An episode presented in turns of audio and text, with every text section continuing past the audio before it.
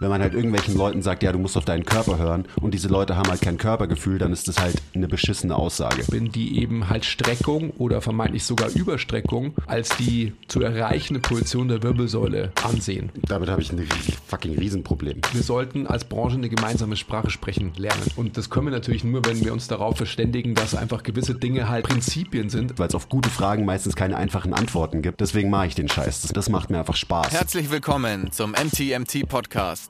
Der beste deutsche Fitness-Podcast der Welt. Hier sind eure Hosts Andreas Klingseisen und Christopher Herrmann. Was bringt dir dein 200 Kilo Deadlift oder dein Sixpack, wenn du dich nicht wie ein Mensch bewegen kannst und es dir am Ende vom Tag eigentlich scheiße geht? Wir geben bessere Antworten auf die Fragen der Fitnessbranche. Für was brauchst du 100 Zertifikate, wenn du keinen Zugang zu deinem Gegenüber findest? Du musst einfach ein Menschenmensch sein. Grundprinzipien sind Systemen einfach immer überlegen. Es geht um Prozessliebe und nicht um Ergebnisorientiertheit.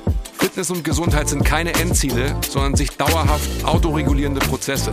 Wir haben zwar keine Ahnung davon, aber wir reden trotzdem drüber. Herzlich willkommen zum MTMT Podcast. Folgenummer weiß der Basti, der aber wie immer im Urlaub ist, daher kann er nichts beisteuern. So eine Frechheit. Aber wir gehen stramm auf die 200 zu. Wow. Wow, wow, wow. 200 Folgen. Weißt du noch, was du in Folge 39 gesagt hast? Nein? Ja, klar. Schon. Ich weiß doch genau alles, was ich in jeder Folge gesagt habe. über die letzten fucking fast vier Jahre. Ja, es ist verrückt. Es ist echt verrückt. Ähm, ich habe gestern mal so, so ein bisschen auf YouTube geschaut und dann habe ich so random, da wird ihm so Zeugs ja random angezeigt, eben bei irgendeiner Folge hat jemand drunter kommentiert, ja, aber du hast in Folge eben 39 dies und jenes gesagt zu Mobility und so weiter. Und dann hast du geantwortet und hast geschrieben, gut, dass ich meine Meinung auf den Inhalt eines Podcasts, das vor drei Jahren ausgestrahlt wurde, angepasst bzw. geändert habe. So sollte es, glaube ich, sein, oder? Ja. Ein schlauer nicht Mann, genau den gleichen Scheiß erzählen wie vor drei Jahren. Ja, hat mal gesagt, nur ein Dummkopf ändert seine Meinung nicht. So schaut's aus. Und deswegen haben wir uns überlegt, vielleicht machen wir ein Podcast-Format, wenn ihr da Bock drauf habt, wo wir uns unsere alten Folgen anhören, also wirklich so die, die aus dem ersten Jahr und dann so quasi auf das eingehen, was wir damals erzählt haben dass wir uns so ein paar Soundbites stellen aus Podcasts raussuchen, wo wir quasi uns selber zerlegen können, was wir damals für einen Scheiß erzählt haben und wie wir heute drüber nachdenken und wie wir unsere Meinung vielleicht geändert haben. Wenn ihr da Bock drauf habt, schreibt in die Kommentare. Mhm. Das könnte aber ganz schön peinlich werden auch, oder? Also so. Ich habe voll Bock drauf. Ja, also ich finde es überhaupt nicht peinlich, ich mein, im Gegenteil. So belustigend. Lustig wird es auf jeden so Fall. Ja. ja. Also halt lustig. So. Ich habe auch Lust. Also ähm, schreibt unter den äh, Instagram-Post, der zu diesem Podcast dazugehört, auf Instagram, ob ihr Bock drauf habt. Schreibt in, in die YouTube-Kommentare und ja, auf Spotify kann man leider nicht kommentieren, aber da könnt ihr einfach eine 5-Sterne-Bewertung dalassen und dann wissen wir auch, was Sache ist. Mhm. Sehr gut. Ich habe eine zweite Frage an dich so. Ähm, was hast du da für ein tolles T-Shirt an? Ich habe eins von unseren neuen tollen T-Shirts an. Aha. Schön, dass es dir aufgefallen ist, Andi. Ja, das springt mir sofort ins Auge. Da steht so was Kryptisches drauf wie PDF und MTMT. Was soll das heißen? Was soll das heißen? Ist es auch hinten drauf? Nee, hinten ist, äh, ist das clean, glaube ich. Oder? Habe ich was hinten drauf? Ja, du hast hinten was verpasst. Also du siehst dich halt nicht, gell? Hinten ist genau das gleiche drauf. Ach so. Ich finde es wunderschön, by the way. Ich nur vorne drauf. Nein, nein. PDF. Also, wir haben endlich unseren neuen, unsere neuen Klamotten, Leute. Es ist soweit. Der Podcast kommt am 10. Ach, raus. Wieder dieses Thema mit der Zukunft und der Vergangenheit. Der kommt in der Zukunft raus.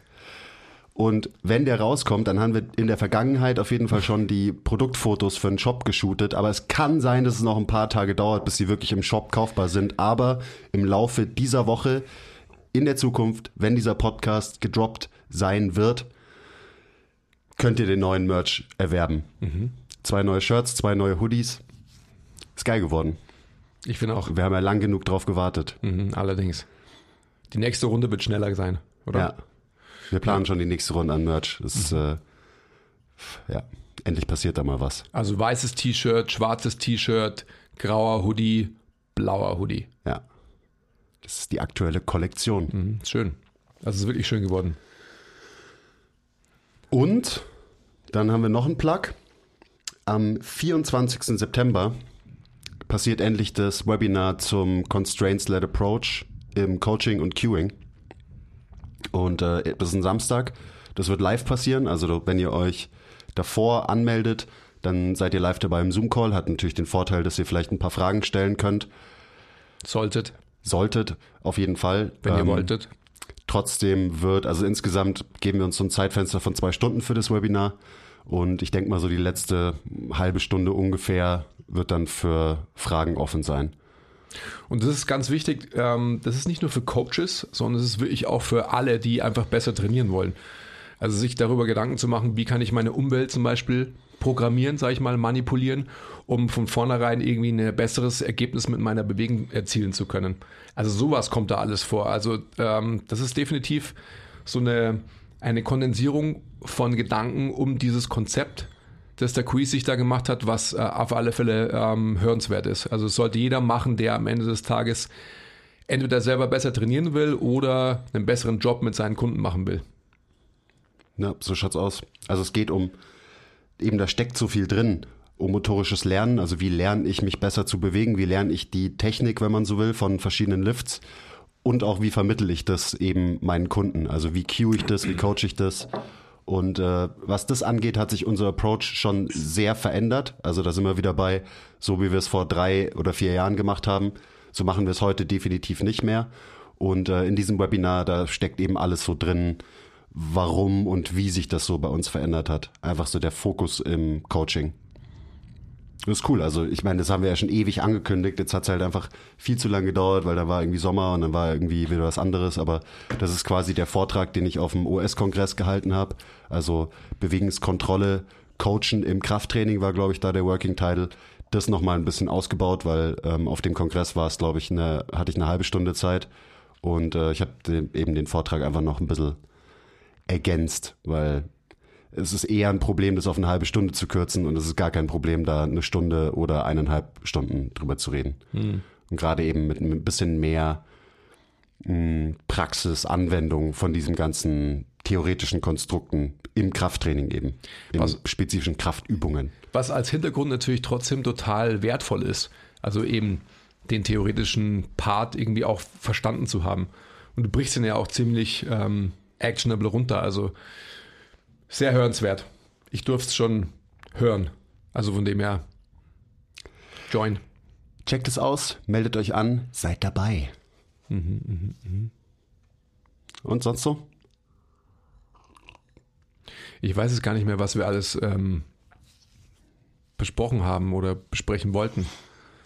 Es ist ja auch immer so mit dieser Zeit und so. Ich weiß gar nicht, ob ich schon in der Zukunft spreche oder in der Vergangenheit bin. Beides, das ist ja das Verrückte. Ach so. Aber also eigentlich wollte ich mich heute ein bisschen mit dir streiten. Ach so. Ja, bring halt mal ein Thema auf. Aber ich bin. Worüber du streiten möchtest. Ich bin jetzt gar nicht mehr so auf Krawall gebürstet, weil wir irgendwie, weiß ich nicht, beim Kaffee trinken, da war, war so eine nette Atmosphäre, so mit dir zusammen. Mhm. Weißt du? Ähm, aber ja, ich, ich wollte einfach mal, weil ein äh, Freund von mir hat mich mal hat mir mal Feedback zum Podcast gegeben und da hat er so gemeint, so ja, das ist ja schon irgendwie ganz gut, was ihr macht, aber er findet es lame, dass wir immer der gleichen Meinung sind. Ja, so weißt ungefähr. du, aber der Typ, Charlotte, ähm, der ist ja eh immer schon so ein Quertreiber. Der war immer schon so ein bisschen ähm, eifersüchtig, dass wir uns so gut verstehen und er wollte eigentlich dich so als seinen Partner haben. Aber dann hast du mich kennengelernt vor einigen Jahren. Das hat ihm nicht gefallen, das habe ich schon gemerkt. Hast du, hast du mich ausgespannt? Ich habe ähm, ihm dir ausgespannt. Nein, wie? Dich ihm, so heißt's. Mhm. Ja. Das kann natürlich sein. Habe ich sofort gemerkt. Sofort.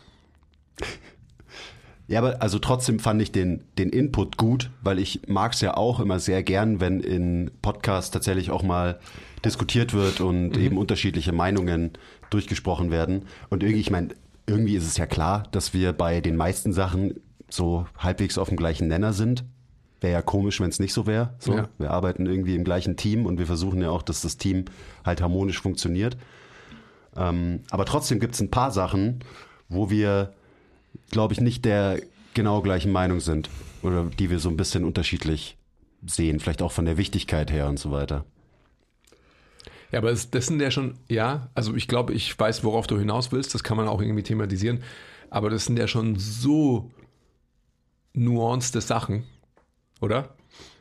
Klar, das, eben im Big Picture, logischerweise stimmen wir da überein. Wie gesagt, es wäre komisch, wenn es nicht so wäre. Da muss man sich dann auch eben eher einen externen holen, wenn man wirklich diskutieren will. Das ist ja auch, wenn ich andere Podcasts höre. Wenn wirklich diskutiert wird, dann sind es halt immer Leute von verschiedenen Systemen, logischerweise. Und ich meine, wir sind halt im gleichen System, so verfolgen mehr oder weniger das gleiche Modell. Vielleicht müssen wir uns auch noch ein paar externe holen, mit denen wir ein bisschen mehr uns anlegen können und wo die ähm, Ansichten wirklich weiter auseinandergehen, als sie teamintern Ja, das ist ja auseinandergehen. aber schwierig, oder? Das mag ja keiner. das ist das Problem, Hat ja. man ja gesehen. Wo- Wobei auf dem Podcast kann man das, glaube ich, viel besser machen. Ich meine, dass es auf Social Media nicht funktioniert, das ist halt jedes Mal, wenn ich mal irgendwo versuche, oder nicht nur versuche, sondern wenn ich mal einen kritischen Kommentar unter irgendein Aufklärungs- oder Erklärungsvideo drunter setze, dann kommt halt immer nichts zurück. Und das ist dann lustigerweise sind es immer die Leute, die dann immer so auf Instagram postulieren, so ja, ich finde ja auch so den Austausch und die Diskussion total wichtig und so. Und dann wird aber nicht reagiert auf irgendwelche Sachen. Also, weiß ich nicht. Hast du, glaube ich, hast du mich, glaube ich, angelogen mit dem, wie wichtig dir Diskussion und bla bla bla ist. Aber gut, Instagram ist dafür halt auch einfach das falsche Medium. Könnte man natürlich trotzdem machen und fördern. Wir freuen uns ja auch immer, wenn jemand irgendwas kritisch kommentiert und nachfragt und nachhakt und so weiter. Absolut. Aber auch das passiert viel zu selten. Also alle, die den Podcast hören, wenn ihr euch, wenn ihr auf Instagram irgendwas seht und ihr denkt so, was ist denn das für ein Scheiß, was die MTMTs da wieder erzählen, so dann schreibt es drunter. Wir reden gerne mit euch und diskutieren. Diskutieren ist einfach das falsche Wort, weil diskutieren ist halt nicht ein paar Kommentare hin und her schreiben auf Instagram. Aber ihr wisst schon, was ich meine. Ja, ich mag das auch total gern. Gerade jetzt, als ich im Urlaub war, in dem einen und da Kapazität dafür hatte, mir das auch mal durchlesen konnte. Ich mache das ja selten. Da, ähm, wenn dann was passiert, da freue ich mich total drüber. Also einfach in Interaktion mit Menschen zu treten, ob diverser Themen. Um das geht's doch am Ende. Ja. Genau. Ja, ähm, wir können über echten Rap streiten zum Beispiel. Könnten wir, wobei du ja offensichtlich, jetzt wo du ähm, The Migos abfeierst, doch irgendwie so mehr in die New School-Ecke auch langsam reinkommst. Na, ich, ich Und mag ich halt, weiß auch nicht, ob wir da, ob, ob, ob wir da so wirklich aneinander geraten, wenn es um echten Rap geht. Ja, wahrscheinlich auch nicht. Ich mag halt gute Musik. Ich auch, sehr gern. Siehst du? Und es ist egal aus welcher Ära. Also von dem her, also vieles echter Rap. Auch wenn es kein Rap ist. So, also von dem her, das verstehst du jetzt ja auch schon. Seit ein paar Jahren. Vieles echter Rap, auch wenn es kein echter Rap ist. Ja. Think about it. Okay, was willst du dich streiten? Oder was willst du debattieren vielleicht? Okay, eine Sache, wo du mir immer so ein bisschen zu extrem bist, natürlich verstehe ich auch warum, ist so halt einfach das ganze Extension Bias Ding. Das ganze bilaterales Training Ding ist nicht gut und so weiter. Und ich habe die Sorge, dass du aufgrund von, dein, von deiner eigenen Erfahrung und deinem eigenen Bias bisschen zu extrem bist in der Richtung. Also so von wegen, ja, bilaterale ähm, Lifts braucht kein Mensch alles ähm, wird dich nur in den Extension Bias bringen. Und ja, wie gesagt, das ist verständlich, weil du hast es halt über 20 Jahre gemacht. Aber wie immer ist natürlich der Kontext entscheidend. Und natürlich sprechen wir gerade hier auf dem Podcast viele Leute an, die wahrscheinlich schon lange trainieren.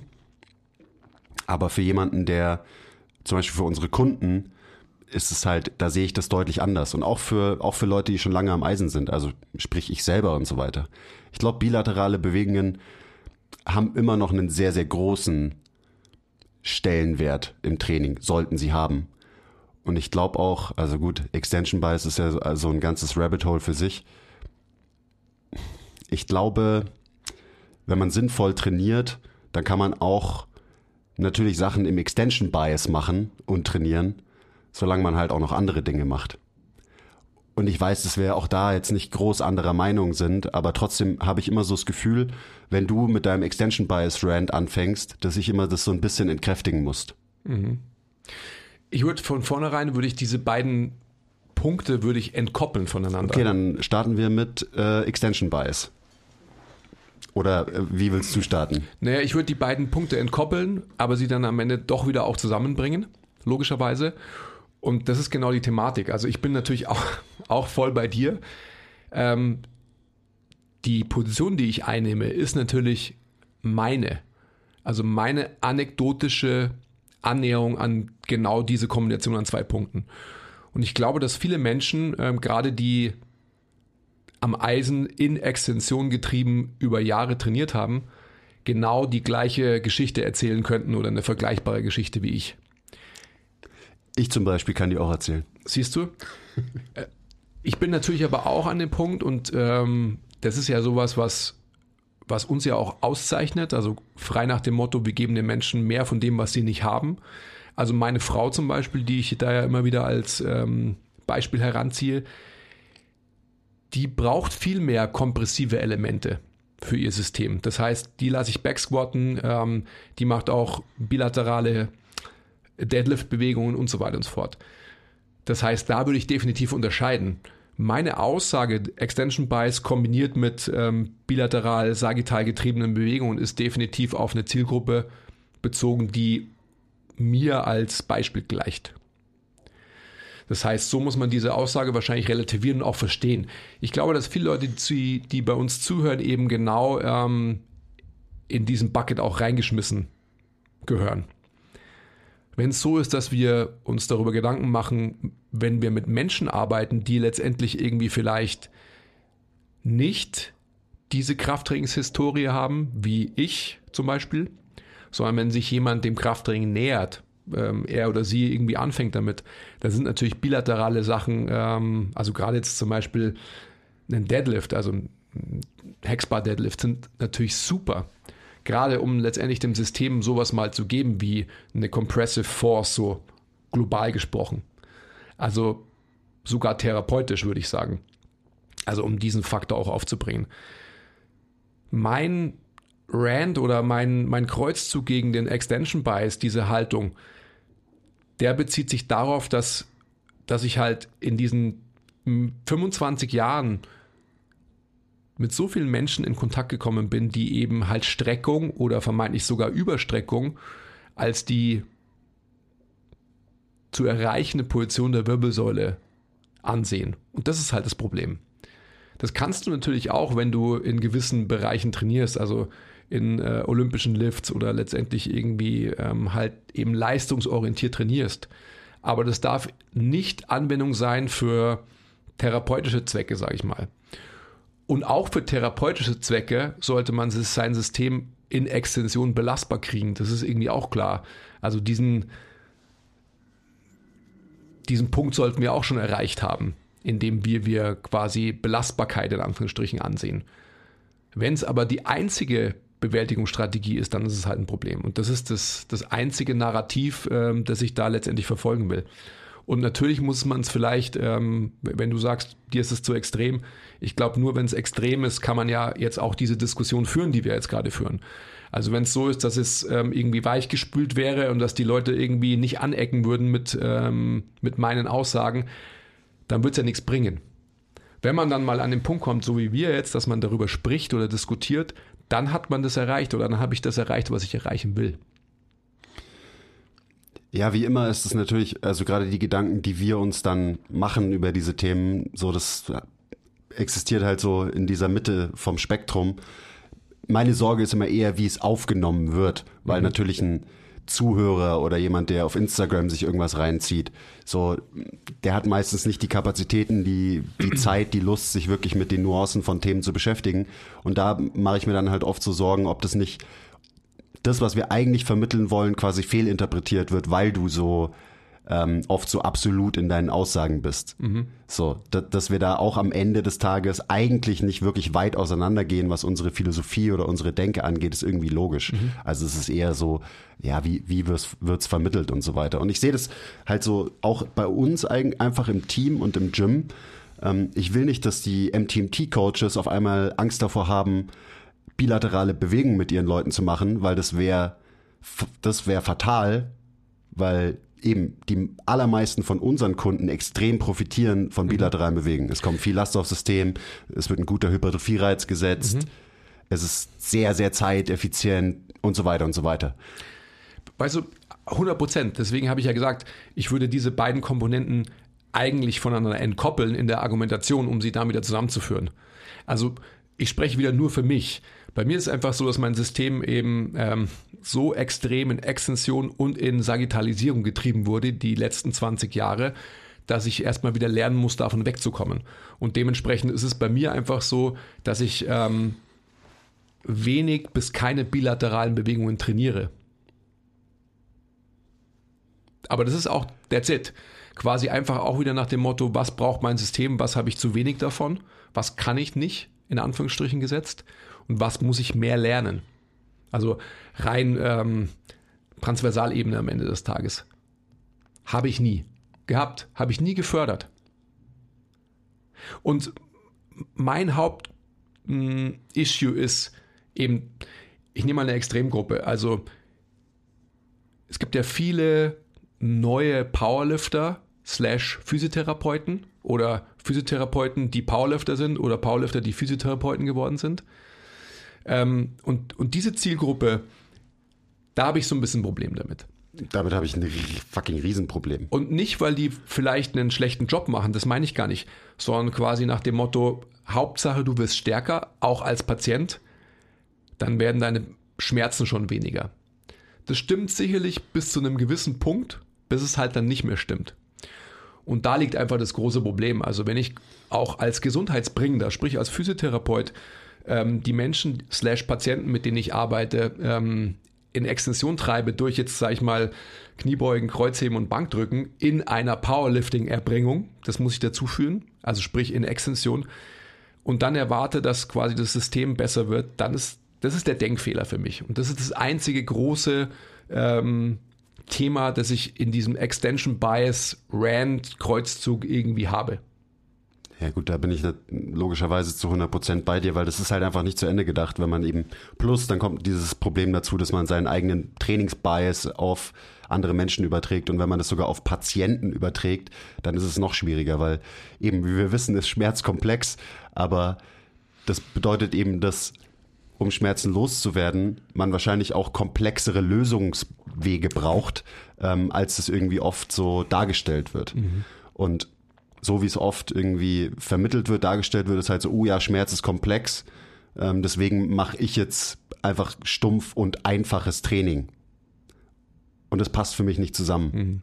So ein komplexes Problem braucht halt meistens auch eine komplexere Lösung. Mhm. So, dass man muss es nicht unnötig komplex oder kompliziert machen, logischerweise. Ähm, aber alleine, wie man über diese Themen nachdenkt, so, das ist halt komplex. Und das muss man respektieren, das muss man auch in sein Training und in seine Arbeit unbedingt einfließen lassen. Mhm. Und nicht die Komplexität als Ausrede dafür zu nehmen, dass man alles halt simpel und stumpf macht und vor allem halt so macht, wie wir es schon immer gemacht haben.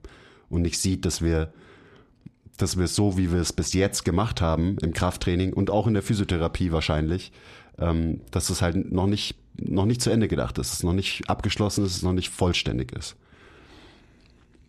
Ja gut, und es, es ist ja auch so, wenn wir bei bilateralen Bewegungen sind, man kann ja auch bilaterale Bewegungen machen ohne den Extension Bias.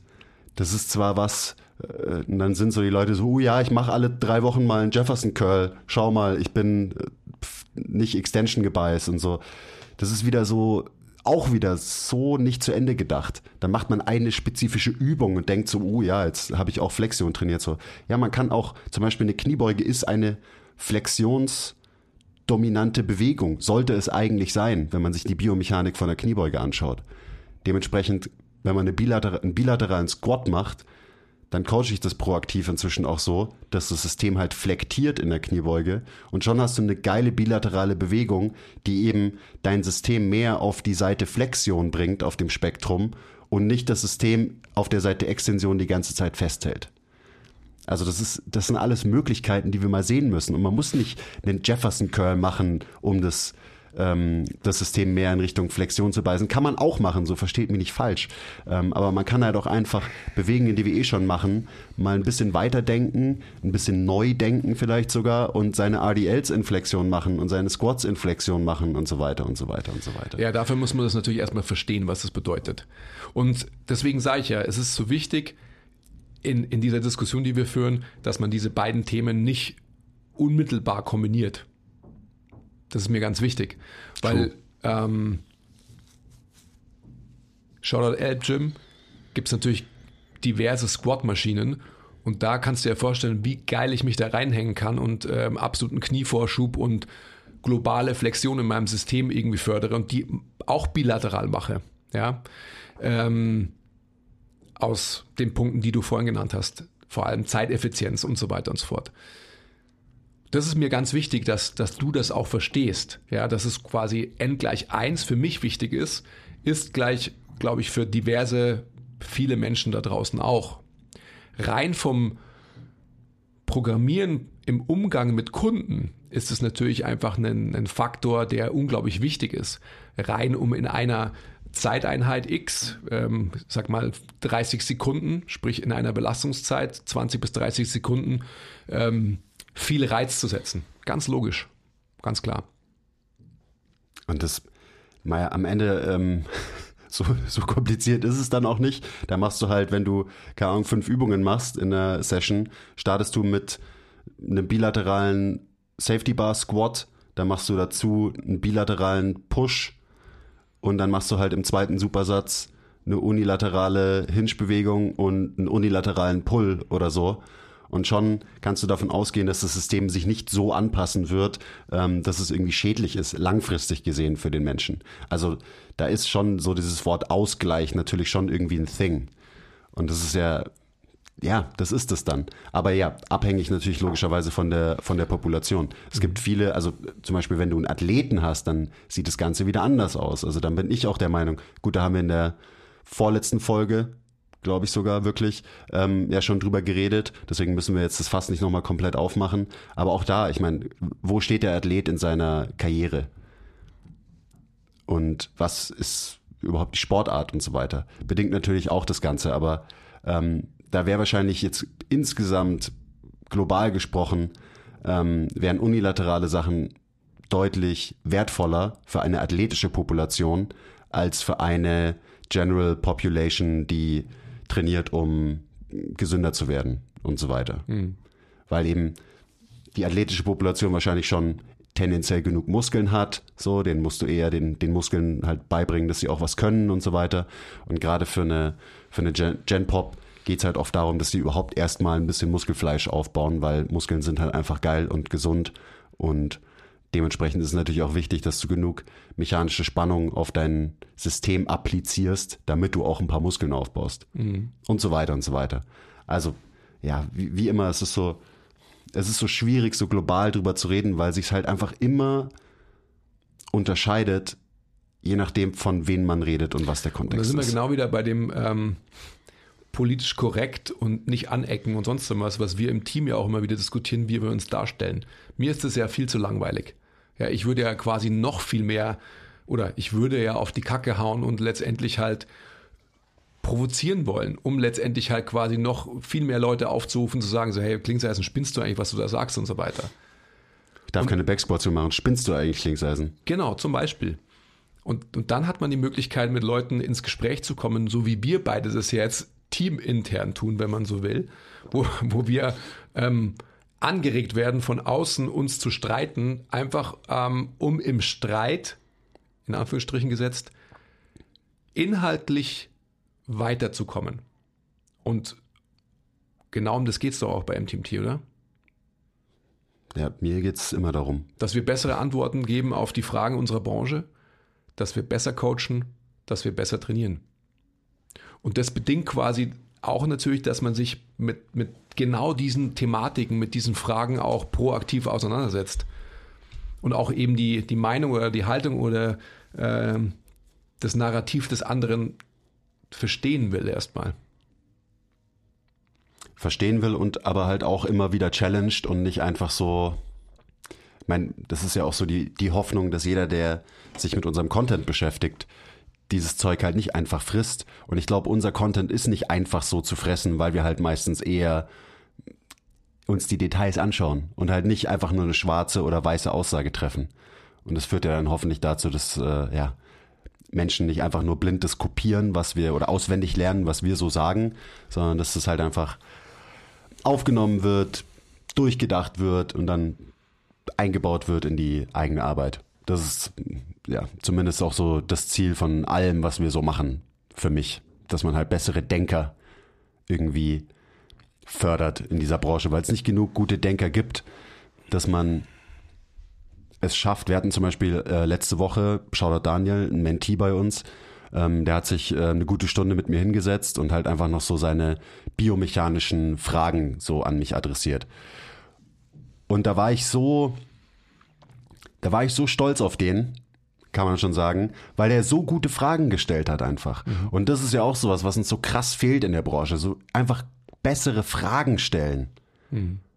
Also wir sagen, wir geben bessere Antworten auf die Fragen der Fitnessbranche, aber die meisten Fragen, die die Branche quasi stellt, die sind halt 2010 und langweilen mich. Da habe ich halt gar keinen Bock drauf. Und wenn dann halt jemand kommt, der wirklich mal über Sachen nachgedacht hat und dann gute Fragen stellt, wo die Antworten dementsprechend auch immer mindestens zehn Minuten lang waren, weil es halt nicht die eine Antwort drauf gibt, weil es auf gute Fragen meistens keine einfachen Antworten gibt. Mhm. So, das ist so da, das ist geil. So, das ist, deswegen mache ich den Scheiß. Das macht mir, das macht mir einfach Spaß und das bringt auch Leute voran am Ende des Tages. Absolut.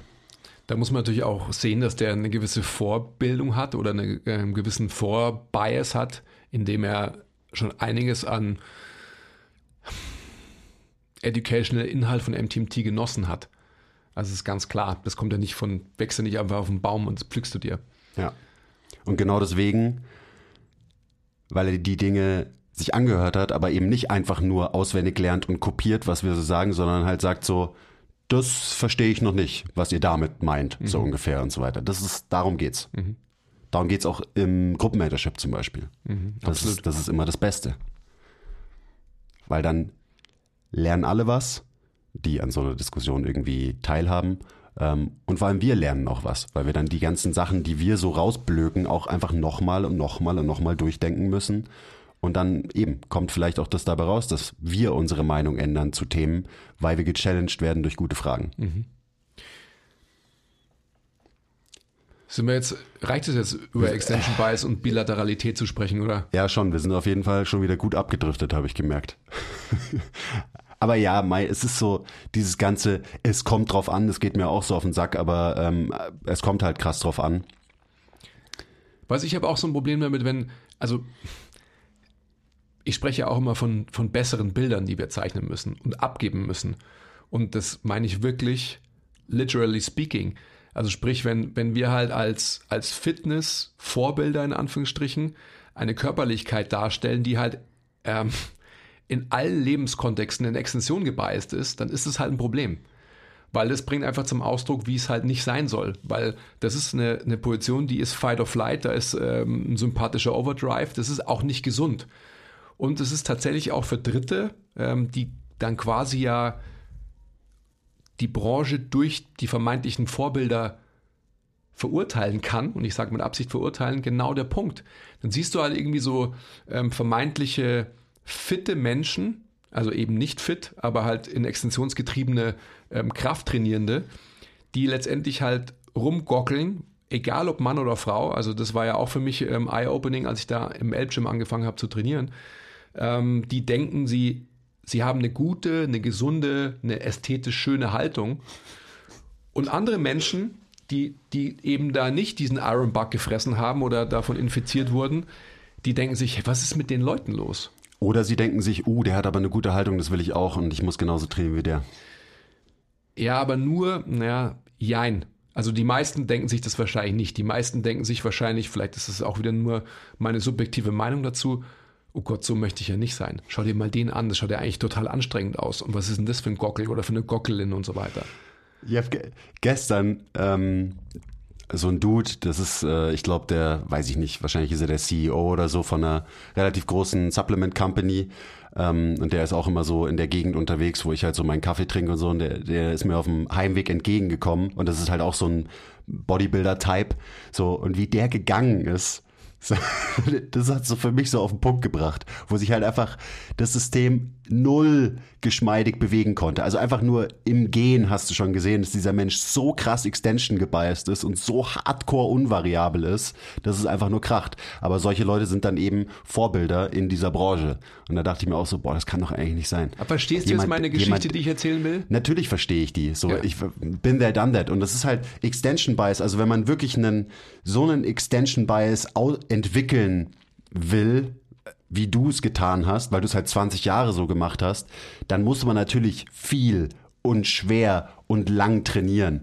Und äh, für die meisten so, die halt so ein bisschen Fitness machen, da wird sich das Problem wahrscheinlich nie ergeben, weil die halt gar nicht genug und nicht schwer genug trainieren und weil sie sich hoffentlich auch noch außerhalb vom Gym irgendwie ein bisschen bewegen. Ist ja auch so lustig, dass halt viele, ähm, die halt so hardcore trainieren, die bewegen sich wahrscheinlich halt wirklich nur im Gym, weil mhm. außerhalb vom Gym muss der halt essen, auf der Couch liegen und regenerieren fürs nächste Training. Alles andere und, ist zu Katabol nämlich. Ja, genau. Vielleicht machst du noch so irgendwie ein bisschen deine Schritte, damit du auch äh, deine Need reinbekommst Aber auch erst und so seit, weiter. seit den letzten Jahren. Genau, das ist ja auch erst kürzlich wieder in und wir verstehen erst so seit ein paar Jahren, dass Cardio die Ga äh, Gains nicht killt und so weiter. Ach ja, das ist, äh, ist schon affig, was sie teilweise machen.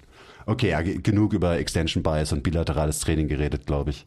Also man muss beachten, wie man vor sich hat ähm, und das dann eben einordnen können. Und irgendwie, wenn jetzt jemand zwei Stunden die Woche trainiert und der macht Backsquats in seinem Training, dann würde ich das nicht zu einem Kühlschrank auf zwei Beinen äh, machen, der nicht mehr rotieren kann. Aber wenn du das Ganze halt über zehn Jahre machst und halt nicht checkst, dass Variation in deinem Training angebracht und gut ist und Variabilität ein sehr, sehr, eine sehr wichtige Eigenschaft ist, dann sieht das Ganze vielleicht anders aus. Ähm, und es kann dann auch langfristig zu Problemen führen. Aber auch wird da, langfristig zu Problemen führen. Auch da muss man erstmal verstehen, was, was der Unterschied zwischen Variation und Variabilität eben ist. Verstehst du, was ich meine? Muss man auch verstehen, ja. Ja, ich Können meine. wir auch mal eine Folge drüber machen, vielleicht. Ja, naja, haben wir ja schon mal. Haben wir schon so oft. Aber da, das ist das, was ich immer meine. Wir, wir sollten als Branche eine gemeinsame Sprache sprechen lernen. Und das können wir natürlich nur, wenn wir uns darauf verständigen, dass einfach gewisse Dinge halt Prinzipien sind, sprich Gesetzmäßigkeiten, die einfach faktisch so sind. Das sind keine Meinungen, sondern das ist halt das. Das ist das. Kleiner Break. Wenn euch gefällt, was wir machen und ihr uns unterstützen wollt, zeigt uns ein bisschen Liebe, gebt uns Feedback, teilt die Folge, supportet uns auf Patreon. Den Link findet ihr in der Beschreibung. Und jetzt geht's weiter mit der Folge. Das ja. haben wir aber nicht. Ja, natürlich nicht. Okay, was willst du dich noch streiten? Also so, ich kann mich. Äh, also wir, wir müssen darüber. Was nervt denn dich so? Fällt, fällt dir irgendwas ein? Jetzt, du weißt, jetzt haben wir uns ein bisschen hochgeschaukelt in unserem Rant über die Fitnessbranche. Vielleicht wird's jetzt mal, vielleicht kommt jetzt mal ein bisschen Dampf hier dahinter. Ja, ich weiß nicht, so. Ja, sag's ruhig. Nein, ich, ich muss nochmal zum Extension Bias und generell, also so diese, mein Thema und, und daran ist ja das, das, die Thematik mit diesem Extension Bias und auch dieser Bilateralität im Training festzumachen, ist, dass ich es nach 20 Jahren erreicht habe, mir die Biomechanik des Menschen anzuschauen. Und zwar eben mehr als nur in einer Ebene.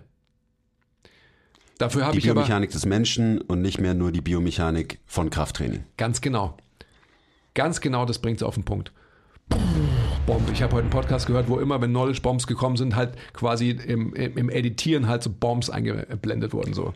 Kai, du musst, äh, du musst lernen, wie du irgend so ein genau. Soundeffekt regelmäßig Soundeffekt, genau. Ja. Und das ist doch das, das ist doch genau das Thema. Das Thema, das nicht gesehen wird, leider. Ne, wo vielleicht nicht hingeschaut wird, wo ja. auch nicht die Notwendigkeit gesehen wird. Und das ist aber, das ist das, worum es mir geht. Und das mache ich quasi an dem Thema Extension Bias und Bilateralität fest. Dass ich dadurch gerne uns alle in der Branche dazu aufrufen möchte, genauer und tiefer hinzuschauen. Weil dann haben wir die Möglichkeit, überhaupt sowas wie Variabilität zu verstehen. Dann haben wir die Möglichkeit, überhaupt meiner Meinung nach darüber zu diskutieren, wer braucht was und warum. Und was ist besseres Training?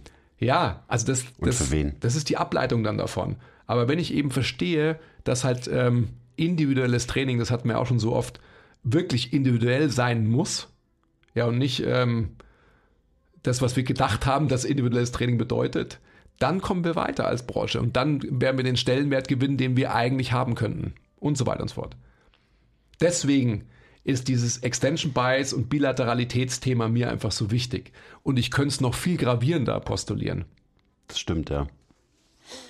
Ja, daran lässt sich natürlich einfach vieles festmachen, wie wir gerade festgestellt haben. Kommt jetzt diese schöne Musik, hörst du die? Ja. Das ist Schlager oder was? Oder ich glaube, der feiert auf dem Parkplatz jemand eine Party oder so. Kinderlieder oder so. Bringt mich gleich wieder runter. Ach, so wie Blümchen hört sich das ein bisschen an. Oder bevor dann der Techno losgeht. Kennst du es überhaupt, Blümchen? Klar kenne ich Blümchen. Okay. Ist nicht ähm, Herz an Herz, du und ich, es so es, ich liebe dich. Und dann kommt der Techno. Ja. Ist doch Blümchen, glaube ich. Wahrscheinlich. Okay, noch was, was mich immer ein bisschen aufregt bei dir, ist dieses ganze Rumgefühle und Rumgespüre die ganze Zeit. Nicht nur bei dir, sondern insgesamt in der Branche. Da muss ich, muss ich oft die Augen verdrehen. Ich wurde auch letztes im Q&A gefragt, warum der Quiz nichts von Spüren und Fühlen hält. Auch das ist logischerweise nicht schwarz-weiß. So, was soll denn das heißen? Ich halte nichts von Fühlen und Spüren. Ähm, aber ich glaube, dass man es extrem übertreiben kann mit dem Hinfühlen und Spüren und so weiter. Und so wie du das machst und so wie du trainierst, so da kann ich ja gar nichts dagegen haben, logischerweise. Auch da ist wieder nur meine Sorge, was macht das, wenn du eben wieder startest, oh ja, und auf der Seite fühlt es sich so an und hier habe ich das Gefühl, ähm, mit zum Beispiel den jungen Coaches bei MTMT, ja, hauptsächlich das, weil darüber reden wir eigentlich gar nicht so viel in, im Podcast oder irgendwie auf Instagram oder so. Mhm. Ähm, und ich glaube, dass so dieser Fokus manchmal einfach ein bisschen übertrieben ist. Wie gesagt, so wie du das machst, so da, da werde ich mich nie einmischen. Ähm, aber gerade in unserer Arbeit mit unseren Kunden glaube ich, dass dieses ganze, wo hast du das gespürt und spürst du den Muskel und so weiter, ähm, im Moment ein bisschen übertrieben wird. Und ich glaube, dass man sich auf diesem Spektrum vielleicht eher wegbewegen muss von mhm. jede Übung genau da spüren und wie fühlt sich das an und so weiter, weil ich das Gefühl habe, die Leute, die am meisten spüren und fühlen, auch oft die fragilen Menschen sind. Oft ist es eine sehr fragile Population. Siehe zum Beispiel PRI, wo es die ganze Zeit nur um Spüren und Fühlen geht, wo, sorry, aber am Ende ist es so, viele Leute, die halt diesem System folgen, sind halt auch oft fragile Menschen. Und je mehr man sich auf das, was so das Feedback von seinem Körper konzentriert, desto leichter ist es, sich zu pathologisieren. Mhm. Das ist mein Problem. Und dann kann man natürlich auch noch drüber reden, so Muscle-Mind-Connection und Muskelgefühl jetzt für Muskelaufbau, das geht in die gleiche Richtung, aber ist irgendwie was anderes.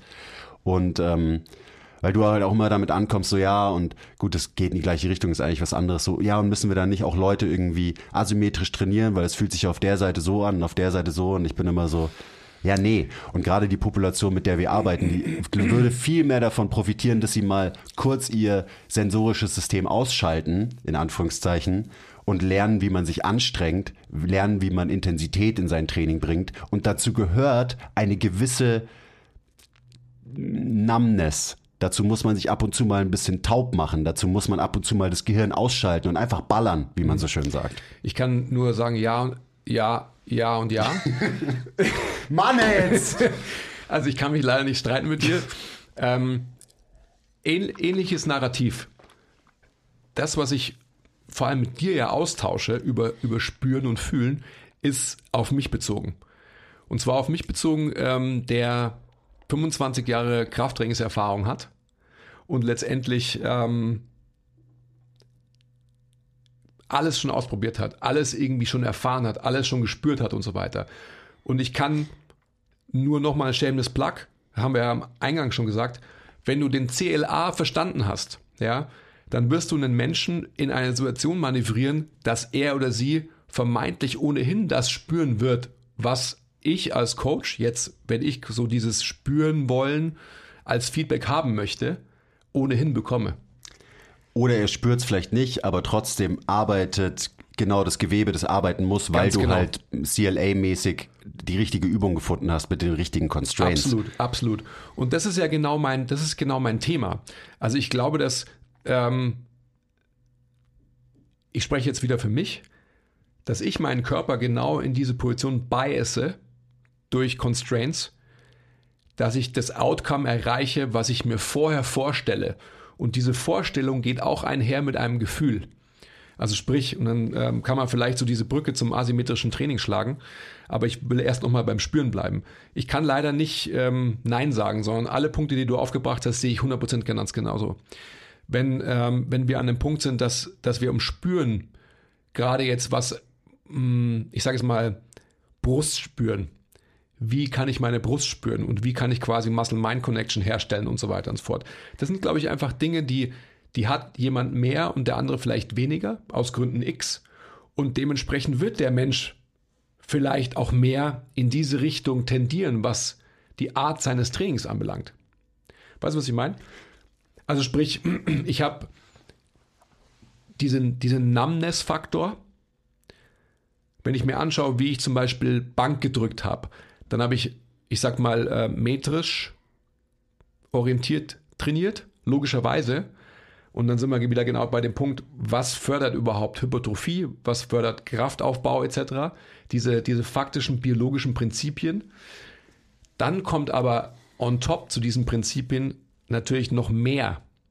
Ja. Und dann kommt sicherlich auch irgendwie ein, ein Spüren dazu.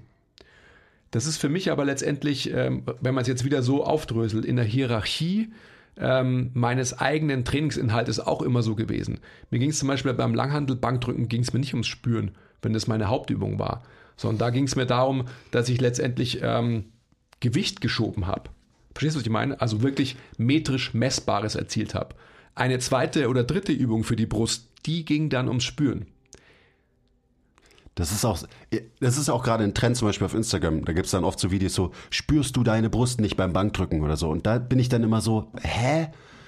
Weil zum Beispiel, wenn es mir darum geht, dass irgendwer irgendeinen Muskel spürt, eine Muscle-Mind-Connection hat, dann ist es für mich, glaube ich, bei vielen Muskeln relativ leicht. Dann bringe ich dich in eine Peak-Contraction von diesem Muskel und bringe dich vielleicht auch noch in eine sehr ungünstige, ineffiziente Position und schon mehr spürst du diesen Muskel. Das bedeutet aber nicht, dass das eine optimale Position oder Bewegung ist, um diesen Muskel zum Wachsen zu bringen. Weil wenn dein System effizient und gut funktioniert auf einer biomechanischen Ebene, dann solltest du verdammt wenig spüren. Weil spüren ist oft ein Input, den dein Nervensystem dir schickt, wenn du irgendwo eine Wahrnehmung hast, die quasi bedeutet so, hey, hier läuft irgendwas eben nicht ideal. Ich, ich glaube auch, dass dieses Muskelspüren und Treffen ist ja auch was, was aus dem Bodybuilding kommt. Genau, und das, die zwei, schön, dass du sagst, ja. sind nicht gleichzusetzen. Ein Absolut. Muskel zu spüren genau. und einen Muskel zu treffen und viele mechanische Spannung zu applizieren, das kann man nicht gleichsetzen. Ja, das kann man nicht gleichsetzen. Die sind zwar Cousins, die beiden, aber ja. Und ich glaube einfach, dass also für mich ist es immer ein Thing gewesen, weil es mir halt auch Spaß macht. Ja, also halt so irgendwie meine Brust unterschiedlich zu spüren oder mir einzubilden, dass ich eher ähm, sternumnah oder halt schlüsselbeinnah irgendwelche Fasern ähm, treffe. Auch der neueste Trend auf Instagram ist auch so. Leute, what are we doing? Aber für die Zielgruppe, mit der wir arbeiten, ist es halt scheißegal. Und, das ist, und da bin ich ja 100% bei dir, bei diesem Numbness-Faktor auch. Stell dein System so ein durch den CLA, dass der Mensch, mit dem du arbeitest, genau was du gerade gesagt hast, auch ohne große zentralnervöse Red Flags arbeiten kann und letztendlich einen hohen Output generiert. Bin ich voll bei dir. Mir, und jetzt schlage ich die Brücke zum, ähm, zum asymmetrischen Training, wenn ich mir einbilde, vielleicht noch ein stärkeres Wort, anmaße, meinen Körper wirklich asymmetrisch zu spüren in unilateralen Bewegungen, dann ist es für mich gerade ein ganz, ganz großer Testballon, den ich versuche steigen zu lassen. Über jetzt die letzten zwei Jahre wahrscheinlich, würde ich sagen. Wo es mir darum geht, dass ich so ein bisschen die vermeintliche Asymmetrie, die wir als Menschen alle haben, mir in so einem inneren Bild vor Augen halte und da versuche meinen Körper in Bewegungen in diese Asymmetrie zu manipulieren, beziehungsweise der Asymmetrie geschuldet, meinen Körper unterschiedlich auszurichten. Und das ist die Sache. Du darfst es. Du darfst dir das anmaßen, weil du erstens ein anatomisches und biomechanisches Verständnis hast, dass du so dieses Bild vor deinem inneren Auge, von deinem Skelett, Bewegungsapparat und so, das kann Sinn machen, weil du das Hintergrundwissen hast. Und weil du, wie du gesagt hast, schon alles ausprobiert hast, weil du schon alles gespürt hast, gefühlt hast. Und die meisten Leute, die haben sich das noch nicht verdient, quasi. Die haben die, da kann man sich dann sehr viel einbilden, so wie du dir vielleicht auch Sachen einbildest, aber eben weil du den Werdegang hast, den du hast, ähm, liegst du wahrscheinlich öfter richtig als jemand, der halt diese Erfahrung nicht hat. Und das ist auch so ein Problem, dass wir so, äh, den Rant habe ich ja schon einige Mal losgelassen, wenn man halt irgendwelchen Leuten sagt, ja, du musst auf deinen Körper hören und diese Leute haben halt kein Körpergefühl, dann ist das halt eine beschissene Aussage. Und viele von unseren Kunden zum Beispiel, die haben einfach nicht das Körpergefühl. Und dann gibt's eben, dann gibt's so, ich sag mal jetzt Typ Hypochonder, der immer viel zu viel wahrnimmt und viel zu viel spürt. Den muss man eher mal taub machen und sagen, mach einfach mal. Und auf der anderen Seite hat man natürlich auch sehr, sehr stumpfe Leute, die quasi überhaupt sich nicht beschäftigen mit der, mit ihrer Wahrnehmung und ihrem Körpergefühl. Und die muss man dann dazu auffordern, dass sie auch mal hinhören und hinspüren. Und da, solche Leute frage ich dann öfter mal, hey, wo hast denn du das gespürt? Und dann sind sie so, hm, keine Ahnung, beim nächsten Satz fühle ich mal hin. Also auch wieder, wen hast du vor dir? Ich glaube, also ich verstehe jetzt, wo, wo dein Hauptissue liegt. Und ähm, das verstehe ich auch wieder zu 100 Prozent. Du hast vollkommen recht. Also diese ähm, die Numbness, die viele Menschen haben, das ist quasi gar nicht mein, mein Punkt beim Spüren. So wie du es jetzt verargumentierst, bin ich hundertprozentig bei dir. Ja. Und da sind wir aber auch wieder bei dem Punkt eben, was braucht der Mensch mehr? Was hat er oder sie nicht? Aber das, Genau. aber das war gar nicht mein Punkt, überhaupt gar nicht. Ja, für mich ist das Spüren wirklich auf einer ähm, wahrscheinlich sehr hohen Ebene anzusetzen. Und was bilde ich mir ein, wirklich differenziert spüren zu können? Also halt in meiner Erbringung eher äh, Glutmax versus Glutmed posteriore Fasern. So. Ge- genau, aber das ist so ein gutes Beispiel. So, wer, wer kann sich erlauben, so differenziert zu denken? Nein, niemand. Du, du ja, aber Oder halt nicht niemand, aber halt ähm, die allerwenigsten. Diese Frage muss man sich wahrscheinlich gar nicht stellen oder, oder ganz lange nicht stellen. Aber ich verstehe jetzt auch deinen Punkt und dann kann ich den Punkt nur noch mehr unterstreichen. Also da kann ich mich auch wieder nicht mit dir streiten, sondern bin natürlich voll bei dir. Wir dürfen nicht den Fehler machen, ähm, das war aber nie mein Narrativ. Wir dürfen nie den Fehler machen, dass wir auch ähm, im Umgang mit Kunden sie dahin coachen, zu sagen, und was hast du gespürt? Sondern das ist erstmal irrelevant.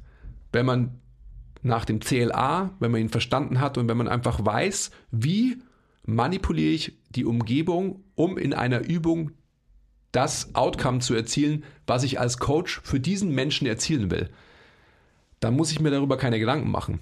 Dann habe ich eine Referenz, ja, dann habe ich eine gewisse Variabilität, wie dieser Mensch wahrscheinlich die Übung irgendwie so erzielen wird, ja, auf einem Spektrum, was ich dann auch zulasse. Und dann kann ich davon ausgehen, und das ist das Schöne am CLA, dass der Mensch genau das Ergebnis erzielt, was ich denke, was er erzielen muss.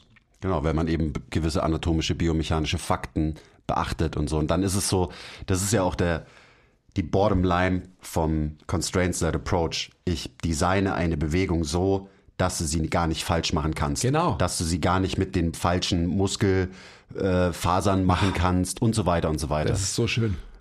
Ja, aber weißt du so- Das ist wunderschön. Dann ganz halt ehrlich, zeitgemäßes Coaching am Ende des Tages zeitgemäßes. Coaching. Ich habe jetzt tatsächlich erst verstanden, was, was dein Punkt ist. Ja, es ist schön, dass, äh, dass wir es mal durchdiskutieren. Schön, dass weil- wir drüber gesprochen haben. Weil eben mein, mein Punkt ist auch, dass du halt nach wie vor logischerweise Vorbild bist, gerade für uns alle teamintern und dann dementsprechend vielleicht das nicht so verstanden, interpretiert wird, gerade von jüngeren Coaches, die sich dann eben so danach richten und vielleicht den Fokus so ein bisschen zu sehr Ja. in, in diese Richtung lenken. Und meine große. Sorge unterm Strich ist ja nur, dass wir Leute, die vielleicht eh schon eine Pathologie haben, weiter pathologisieren Mhm. durch dieses, durch diesen ständigen internen Fokus und so. Und ich bin da, glaube ich, eben viel härter. Absolut. Und das heißt natürlich nicht, dass ich nicht auch mal nachfrage, so, hey, wie hat sich das angefühlt oder tut's dir da noch weh? Logischerweise ist es ein super wichtiger Part von meinem Job. Ähm, aber ich habe eben so das Gefühl, dass sich das in letzter Zeit teamintern so ein bisschen entwickelt hat, dass wir da ein bisschen übertreiben. Und da kommen wir dann auch wieder so, das bringt einen auch so zu dem Thema einfach Intensität im Training. Weil so diese ganzen Fühlübungen, sensomotorischen Übungen, es sind halt immer Übungen mit einer global gesehen sehr niedrigen Intensität. Und die meisten Leute brauchen aber halt einfach mehr Intensität in ihrem Training. Ich glaube, nochmal, ich kann mich nur wiederholen. ähm, ich werde es auch mal thematisieren, dass quasi teamintern das richtig verstanden wird. Für mich ist nochmal wichtig, mein Spüren und mein Fühlen ist wirklich darauf basierend, dass ich versuche, mein System gerade mh, gerade was das Manipulieren von Übungen bei Unterkörperbelastungen anbelangt, dass ich das wirklich asymmetrisch versuche und auch äh, mir eben einbilde, Muskeln unterschiedlich zu spüren. Das ist mit Sicherheit auch so. Gener generell für, für uns, also ich, ich sage es zum dritten Mal jetzt, wenn wir nach dem Concentrated Approach gut arbeiten, dann werden wir genau in eine Richtung kommen, dass wir gar keine großen Fehler machen. Und dann werden die Leute, ob sie quasi Fühler sind oder ähm, nicht, genau das Richtige erzielen. Und das ist ja das Schöne daran. Äh, Punkt. Ja, okay. Sollen wir auf die. Ah, nein, das wollte ich noch sagen.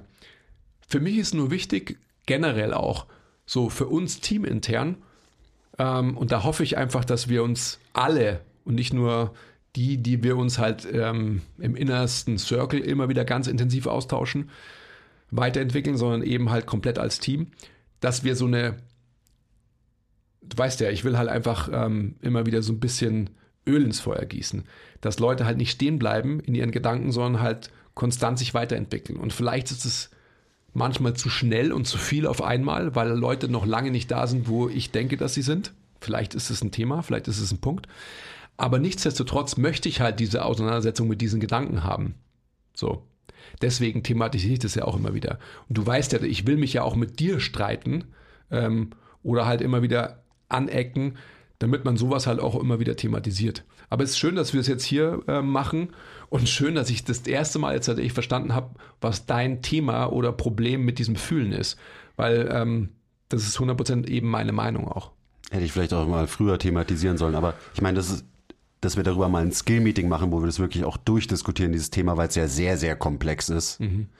Ähm, das steht schon länger auf meiner Agenda. Wurde auch schon von ähm, Team-Membern an mich rangetragen, dass man darüber mal reden muss. Mhm. So. Und eben, das ist super wichtig.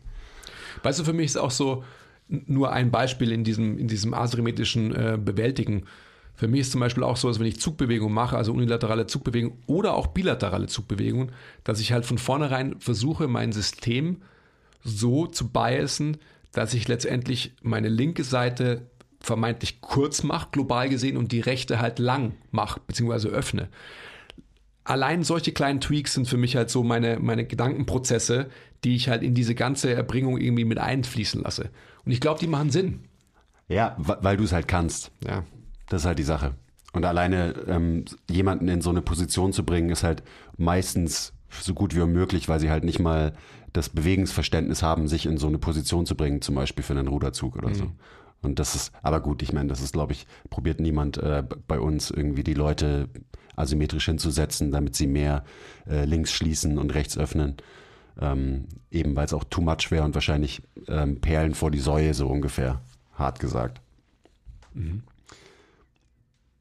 Ja. Ja, ich glaube, also CLA ist die Lösung aller Probleme, also von diesem Ding. Ja, wenn man besser trainieren will und äh, auch besser coachen will, dann, dann ist es einfach so. Es ist halt, es ist halt ein Game Changer. Ähm, kann aber, und das ist so die Sache, das kann auch nur ein Game Changer sein, wenn man Bewegung, Biomechanik und Anatomie besser versteht. Weil ähm, ansonsten ist dieses Konstrukt auch nicht so viel wert. Ist ja auch sowas, was ich am Ende von der Präsentation, so bei den Takeaways auch drin habe, auf jeden Fall ist so, das ist alles schön und gut, aber richtig gut anwenden kannst du dieses ähm, theoretische Konstrukt nur, wenn du auch das Hintergrundwissen hast hm. als Coach. Ja, das, das gehört zum zeitgemäßen Coachen und Trainieren halt dazu. Das, das hatten wir am Anfang schon. Ja, das hat man am Anfang schon, aber das hat man auch quasi in den Group Mentorships, die wir abgehalten haben, wo wir jetzt diesen Live-Bewegungscall ähm, quasi implementiert haben. Am Ende geht es darum, dass ähm, es geht nicht darum, Bewegungen auswendig zu lernen und zu sagen, das ist eine geile neue Bewegung, sondern Übungen auswendig zu lernen halt. Übungen so, ja. genau. Ähm, sondern es geht einfach darum, dass, dass man halt, wie du gerade schon sagst, und das ist das, das Wichtige eben, dass wir verstehen, warum Kunde X Übung Y braucht und ähm, Kunde Y nicht Übung X. So. Das bringt mich übrigens auch zu einer, weil wir auch vorhin ähm, beim Kaffeetrinken wieder irgendwie drüber geredet haben, was so die nächsten Folgen sind. Diese alte Podcasts hören und checken, wo wir unsere Meinung geändert haben. Da habe ich voll Bock drauf. Und, das haben wir schon mal gesagt, ich habe es vorhin wieder gesehen, das Teil, was da an der Wand hängt, schief. Weißt schon, hier gleich. Ah ja. Das pflücken wir uns mal runter. Ja, geil. Weil das ist eine Liste, die ist wahrscheinlich auch so vier Jahre alt ungefähr, die wir bei MTMT angestellt schon haben, älter. wo wir quasi Königsdisziplinen von Übungen aufgestellt haben, wo wir noch in Übungen gedacht haben. Und da haben wir dann immer, das ist die Königsdisziplin in diesem Bewegungsmuster und das ist die MTMT-Choice und so weiter. Das Teil gehen wir mal von oben bis unten komplett durch und reden auch darüber, wie sich unser Ansatz verändert hat. Da habe ich total Bock drauf. Ich habe vorher nur so in die erste Zeile reingeguckt und da war schon so, okay, Hinge-Muster, Königsdisziplin, Deadlift, MTMT-Choice, Trapper, Deadlift oder Blockpuls, wo ich mir auch, also wo ich so instant Facepalm halt so, hä, was ist das für ein Scheiß, was wir damals da irgendwie auf die Beine gestellt haben? Oder wie, wie veraltet, wie 2010 ist das eigentlich? Da habe ich auch Bock drauf, man. Dann gehen wir die Liste durch. Ähm, das ist, glaube ich, auch verdammt wertvoll für alle eben Physios, Coaches und alle, die hier so zuhören oder sich für Training interessieren. Weil anhand von dem kann man, glaube ich, so viel erklären, auch von unserer Philosophie und wie sich die verändert hat. Ja, du regst mich trotzdem nach wie vor tierisch auf. Da müssen wir, glaube ich, nicht drüber reden. Aber ansonsten fällt mir, glaube ich, nicht mehr so viel ein, worüber wir vermeintlich streiten können und dann doch wieder immer auf den gleichen Nenner kommen. Komisch, dass es so ist, gell? Das ist komisch, ja. Ich, ich, also.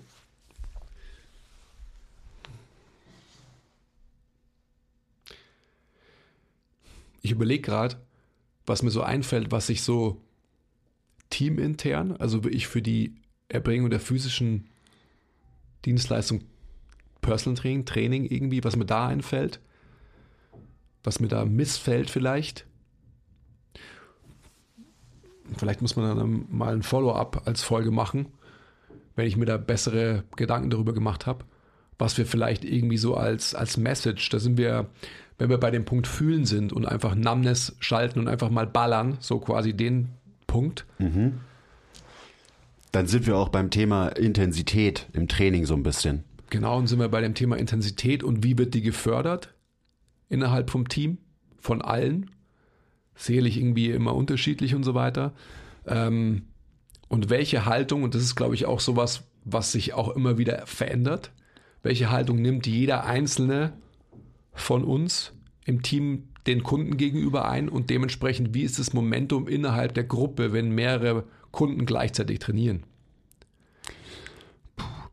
Und, und da ist auch so ein Thema, das können wir vielleicht auch in einer anderen Folge nochmal diskutieren, das halt so, da ist auch wieder dein, dein eigenes Training und dein eigener Bias ist halt eins, du brauchst einfach, weil es dir gut tut, logischerweise, ein Training mit weniger Intensität, Intensität absolut gesehen, also wie viel Gewicht bewegst du insgesamt, ähm, subjektive, relative Intensität muss natürlich hoch sein, weil sonst Ahnung, braucht man eigentlich gar nicht ins Gym gehen. Und das ist schon auch so ein Punkt, den wir, glaube ich, besprechen müssen, wo gibt- das wird immer passieren, wo jeder seinen eigenen Bias, was das angeht, auch auf seine Kunden überträgt. Und das ist halt einfach was sehr, sehr, sehr gefährliches. Wir haben vorhin über die Powerlifter geredet, die ihren Powerlifting-Bias auf ihre Patienten übertragen. Das ist ein absolutes No-Go. Und so ist es auch ein No-Go, dass wenn man sagt, so, uh, ja, mir tut in meinem Training gerade gut, dass ich einfach weniger Intensität schieb, also Tonnage insgesamt gesehen. Also übertrage ich das auf meine Kunden, aber unsere Kunden sind halt meistens die, die einfach insgesamt viel, viel mehr Intensität brauchen, damit sie die Adaptionen bekommen, wegen denen sie zu uns kommen. Mhm, absolut. Das ist auch nochmal ein, ein diebes Thema, wobei es eigentlich jetzt auch schon zusammengefasst wurde, weil das ist es eigentlich schon. Das ist es. Und das ist aber auch sowas, äh, darüber kann man sich erst Gedanken machen, wenn man halt ähm, bin der dann nicht gesagt haben kann. Aber da kann man sich auch insgesamt gut drüber streiten. Also da ich, musste ich jetzt gerade so denken an dieses PRI-Ding versus irgendwie Krafttraining. So ja, ähm, Leute untrainen versus Leute trainieren und so weiter. Und wo wir auch die Diskussion mit der, mit der Julia nicht final in diese Richtung bekommen haben, dass wir quasi diese gegensätzlichen Standpunkte auch mal in vielleicht einem Streitgespräch irgendwie durchdiskutieren. Das So, können wir ja machen. Die Julia, die Julia kommt da wieder aufs Podcast. Also Ja. ähm, das wird auf jeden Fall ein Punkt werden. Wobei da ja, also mein, ähm, mein Gedanke da ist immer, dass du kannst dir, glaube ich, erst erlauben, das wirklich zu beurteilen, wenn du halt, also jetzt zum Beispiel auch als, ähm, als Julia, wenn du halt mal eine Phase von, ich sag mal, ein, eineinhalb, zwei Jahren Krafttraining hinter dir hättest, um dann überhaupt beurteilen zu können, wie ist das Delta? Und das ist doch meine Geschichte immer. Wie ist das Delta von der Intervention versus der Intervention? Und dann kannst du es trotzdem nicht sagen, weil einfach so viele andere Faktoren noch mit reinspielen. Ja. Und dann sind wir aber an dem Punkt, äh, an Ja. dem ich immer wieder in meiner Karriere auch gekommen bin, mich zu fragen, so wie jeder wahrscheinlich irgendwann mal, was soll das überhaupt alles? Ja, gut. Und was habe ich für eine Einflussmöglichkeit, etc., etc., etc. An den ko kommen wir immer wieder und werden wir immer wieder kommen. Und ich glaube, es ist auch gut, weil nur dann, Unbedingt. nur dann ähm, baust du keine künstliche Hybris auf, ähm, die dich nur davor schützt, so genau diese Frage zu stellen. Weil wenn Ja, du wenn diese, du denkst, du hast es gecheckt und Ganz- hast es verstanden, dann, ganz genau, ganz genau. dann hast du es eben nicht verstanden. Ich glaube, das ist so total wichtig, so dieses, die Frage nach dem Scheitern oder sich selbst konstant in Frage zu stellen. Was mache ich hier überhaupt? Ist es überhaupt gut? Das ist die Frage, die ich mir gestellt habe für mich selbst und natürlich dann auch ähm, als Ableitung im Coaching mit Menschen. Was habe ich 20 Jahre lang gemacht? Das ist doch auch so halt ein wissenschaftlicher Prozess. Also tatsächlich ein Prozess der Wissenschaft, besseres Wissenschaft. Hi. Ja, spannend. Ja, okay. Ähm, Leute, macht bei dem ähm, Webinar über den Constraints-Led Approach mit. Das ist, ich meine, wir haben jetzt viel Das Werbung gemacht und so, aber das ist wirklich ein Gamechanger. So, das hat komplett die Art und Weise, wie ich arbeite, verändert. Dieses, dieses Verständnis ist so. Und schreibt bitte in die Kommentare, wenn euch noch mehr Themen einfallen, worüber wir uns wirklich streiten könnten. Genau, und vielleicht habt ihr ja sogar irgendwelche alten Podcasts gehört und habt irgendwo eine Stelle gefunden, wo ihr euch gedacht habt, so, hä, die sagen doch jetzt immer was anderes. Wenn ihr sowas habt, sagt uns Bescheid, dann äh, können wir genau diese Stellen raussuchen und hier im Podcast drüber reden und zerlegen. Okay, Ja, schön war's. ja, finde ich auch. Hat Spaß gemacht. Bye. Mit dir zu streiten nicht.